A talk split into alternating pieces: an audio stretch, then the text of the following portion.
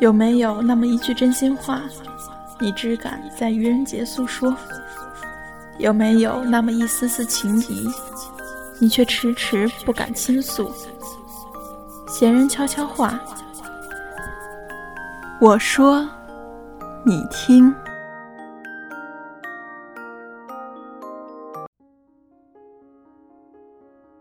我们为什么要结婚？婚姻大事，这是自古以来的说法。然而，从父母之命、媒妁之言，到今天的闪婚、裸婚、奉子成婚，我们的婚姻观念已经发生了翻天覆地的变化。对多数人来说，结婚是建立一个有利于满足自身需要、提高各自生存质量的生存资源堡垒；对少数人来说，结婚是相爱自然而然的结果。从遗传角度来看，结婚是大自然安排的稳定靠谱的繁衍方式，两个人在合适的年龄与千万人中恰巧相遇，情投意合，结婚生子。他打算放弃电玩，他尝试做家务，他们彼此守望，渐渐老去。年轻时的影子由另一个小生命投射出来。一对夫妻余生大部分的时光都与对方在一起，无论耀眼或平庸。成功或失败，他们以彼此为重心，以孩子为纽带，相互扶持，相濡以沫，一起走过人生的漫漫长路。结了婚，拿到了自己想要的，有的人感恩知足，有的人寻求更多。也许得到金钱的人开始渴望爱情，而手握爱情的人又感叹生活贫苦。一九四四年八月间。张爱玲和胡兰成私定终生，时年他二十三岁，他三十八岁，没有举行仪式，只写婚书为定。文曰：“胡兰成、张爱玲签订终身，结为夫妇，愿使岁月静好，现实安稳。”婚书的前两句是张爱玲写的，“愿使岁月静好，现实安稳”是胡兰成加上去的。当时胡兰成确实是深知张爱玲想要的是什么，这两句写到了张爱玲的心坎上。作为一个女孩子，因为受够了分离，厌倦了对不确定的眼前人的担心，所以无比渴望一个能够放心爱一辈子的人，彼此托付感情，一起好好经营生活，并且再也不会分开。对张爱玲来说，世间再没有比岁月静好、现实安稳更美满的事情，只是结局难料，荒腔走板。作为上世纪八十年代台湾第一美女，胡因梦年轻的时候十分霸道，走到街上，她都想要尽办法把所有人的目光吸引到身上。那时，胡因梦很爱玩，喜欢抗议民谣里的歌词，对这个世界抱有乌托邦的理想。他只看重自己在异性心里有没有魅力，自己的自由度能达到什么样的程度，还有多少新奇的事情可以探索和享受。才子李敖评价她：又漂亮又漂泊，又迷人又迷茫，又悠游又优秀，又伤感又性感，又不可理解又不可理喻。后来他坠入爱河，短短三个月的婚姻。带来的却是余生再也摆脱不了的一段伤痛。离婚后，李敖这样评价他：在我心中，他一直是完美的。有一次半夜起夜，忽然看到胡因梦因为便秘在马桶上龇牙咧嘴的样子，觉得完美被打破了。因为遇人不淑，爱情的美好在婚姻里打碎，多少有点让人看得发怵。众所周知。男人、女人是不同的生物，逻辑思维和感性思维都要找一个焦点比较难。大部分夫妻在一起都是永不相交的平行线。所谓的精神契合，绝大多数情况下只是荷尔蒙作用的结果。我从未有过结婚的想法。在追逐梦想的道路上，既然没有人同路，就没必要背个包袱。一个人也可以像一支队伍。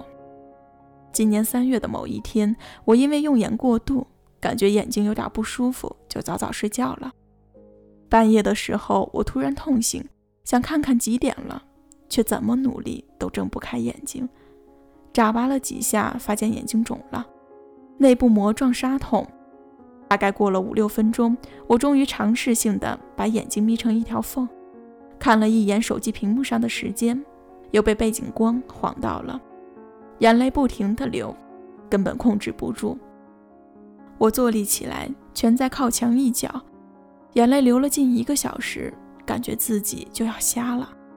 我当时心里很慌，因为头一次有这样的经历，什么都看不到，眼泪不停的流。并且伴有杀痛感，根本睡不着，很渴望能找个人说话。凌晨三点多，父母睡着了，也根本不想打扰他们，怕他们担心。本来想给一个特别好的朋友打个电话，但是想了一下，还是放弃了。就算关系再好，半夜吵醒熟睡的他，他是无论如何都不会理解我多么希望能有个人说话来抵消看不见的恐惧。顺理成章的，我就想，如果那个时候在我的身侧有个人该多好，不需要瞻前仰后，也不需要查找通讯录，一个转身就可以抱住他，就算他给不了我力量，也能给我一些安慰。第二天，我一个人去洗眼睛，一个人挂消炎的水，一个人去买墨镜，然后一个人开车去上班。那是我第一次有想要结婚的冲动。在我的朋友圈里，无数女性朋友都转过那张著名的截图。金城武饰演的浩君在橘色的灯光下，带着温柔的笑意，对着梁咏琪饰演的小柔说：“你忙归忙，什么时候有空嫁给我？”看，就这么随随便便、轻而易举就能把一个女人拿下，只要踩对点。有生之年狭路相逢，终不能幸免。掌心突然长出纠缠的曲线，小柔撞到玻璃，嗷嗷大叫。浩君笑着把她揽在怀里，揉揉脑袋。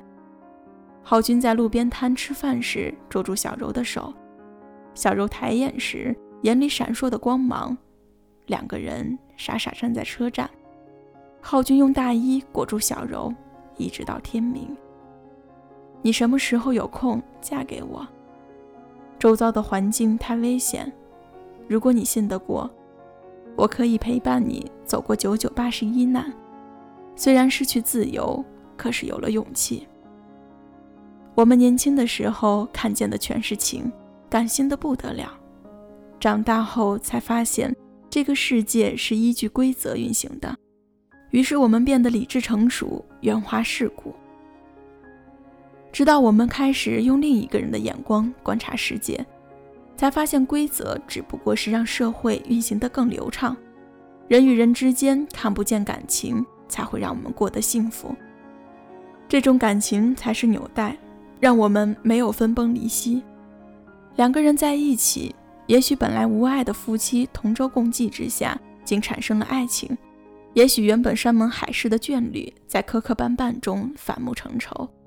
也有很多人无爱无恨，相互扶持之下，也渐渐产生了亲情。结婚是反人性的，人天生喜欢无拘无束。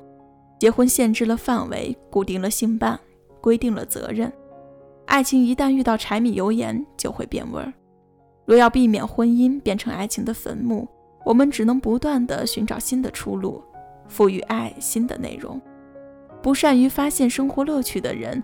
婚姻质量只会越来越差，但婚姻使我们获得了庇护场所，那里有饭香，有守候的灯光，它给我们温暖，让我们休息和复原。有人说，婚姻就像潜水，我们很需要和一个结伴出海。大海茫茫，你不知道什么时候会有你不认识的鱼群攻击你，不知道什么时候自己的腿会抽筋。不知道什么时候氧气瓶会发生故障，当然也保不齐什么时候你因为太紧张手足无措。